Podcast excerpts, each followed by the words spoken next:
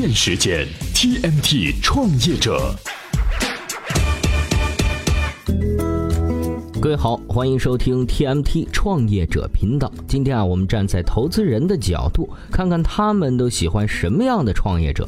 Sarah 供职于硅谷的一家顶级风投机构，投资过早期的领英、Facebook 和潘多拉。他剖析了一个事实，说：别看全世界的融资总额每年都在刷新纪录，但真实情况却不容乐观。即使在硅谷每年有五十万家创业公司成立，实际上只有一千家左右可以获得风投。一位创业者问 Sarah，在硅谷究竟什么样的项目拿到风投的机会多一点？什么样的项目会困难重重？Sarah 总结了三点。咨询之后呢，我们就来看看创业者在拿风投之前最好想清楚的几点事情是什么。每日必知。拍拍网离正式关闭不远了，虽然京东会损失一大笔收入。十一月十号，京东宣布将在二零一五年十二月三十一号关闭拍拍网电子商务平台。即日起，拍拍网不再接受新卖家入驻申请。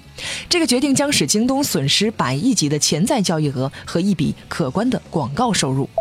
在移动智能硬件上，微信终于超越了 QQ。十一月十号，腾讯公布了第三季度业绩报告称，微信的月活跃用户量上涨百分之三十九，达到了六点五亿，而 QQ 在移动智能设备上的增长率为百分之十八，月活跃用户为六点三九亿。这是第一次，微信的月活跃人数超过了移动 QQ。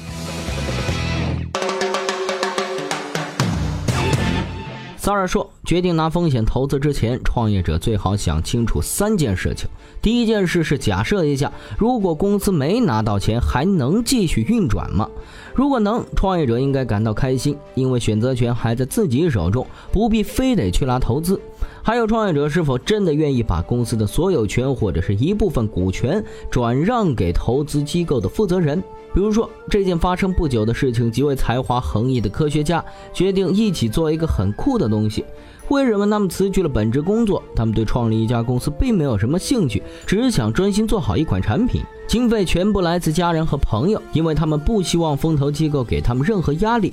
这呢，其实也是好事。如果投资机构说服这些科学家去赚钱，而科学家不愿意把产品商业化，这样对双方都没有好处。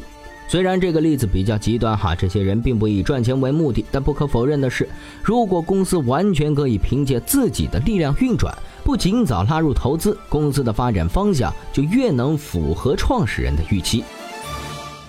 充电语录：创投最喜欢投哪个方向？创业者都很关心。而 IDG 资本创始管理合伙人投资过腾讯、百度的熊小哥是这样描述他心目中的趋势。那赌的趋势就是移动互联网的趋势嘛？但是我认为，在移动互联网的时代呢，是当然你还要继续解决这些痛点，但是很重要的也是找到它的爽点，提出一个解决的方案，使它更酷。它把这个情感上的东西呢带来的更多。不管是移动互联网时代，还是 PC 互联网时代，其实我们谈到一点呢，现在取得更大的商业的成功，主要还是在所谓的 consumer internet，嗯，就是消费互联网。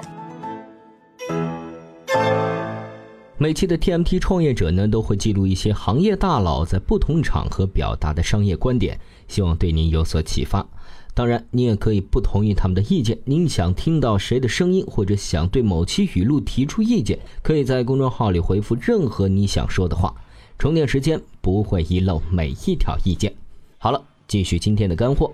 Sara 说的第二点呢，是创业者是否有野心建立一个巨大的商业模式，它必须是巨大的。期望的是什么？上市还是被收购？还要了解一下同类型公司的估值是多少。因为风投机构在投资前会参考大量的同类公司之后才会做出决定。大概两年前，Sara 看到了一个很有前瞻性的数据产品，它的技术很有趣，并且适用性广泛。基于这些基础呢，可以建立一个巨大的商业模式。这个团队已经完成了种子轮的融资，而 A 轮融资，Sara 也和他们谈了十八个月。这期间，有一家科技巨头想要收购他们，这个创业团队最后还是决定卖掉公司。当时创始人很缺钱，但拿到风投之后，并不能解决他们的问题，所以他们决定把公司卖掉。这呢，其实也是好事儿。如果他们接受了风投的钱，他或许已经无法独立思考去建立一种商业模式。或许把公司卖掉是一个新的契机。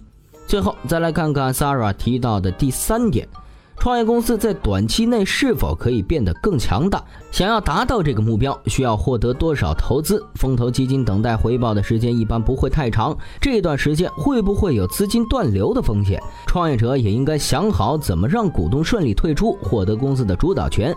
两千零二年，埃隆·马斯克自掏腰包给他创立的太空探索技术公司投入了一亿美元。随后，他的前同事注入了两千万美元作为 A 轮风投，直到零九年，公司才拿到了第一份商业合同。这说明，一般没有投资机构愿意拿出一点二亿美元去投资一家需要七年时间才能看到小小盈利的公司。当然，现在这家能以最低成本把火箭送上天的公司，已经不愁风险评估和投资了。当投资人发现他们的合作伙伴正在做着不被人看好的工作时，他们会感到失望和焦虑。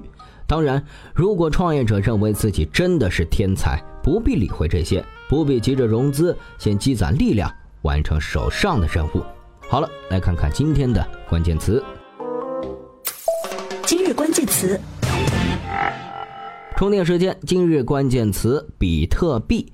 今天推荐的文章呢，关于比特币，大家一定都看到新闻了。这个月比特币已经是涨了百分之七十，单价超过了四百美金。然而，在并不遥远的二零一三年初，它的价格只要五美金一个。那这中间发生了什么？比特币还会一路升值下去吗？今天您在充电时间的微信公众号回复“比特币”三个字，就能够找到相应的分析文章了。最后做一个重要的告知：充电学院的两百席预售学员资格早已售罄，先根据小伙伴的要求增加少量的内测名额。现在购买充电学院课程参与内测的学员可获赠 U 盘一号，U 盘数量有限，赠完后将不再增加内测名额。充电学院的内测时间是十一月二十二号到一月五号，内测期不算学员资格时间消耗。再次感谢大家的支持。好了，今天的创业频道就是这样，感谢您的收听，我们下期再见。随时随地，随心所欲，你的随身商学院。这里是充电时间。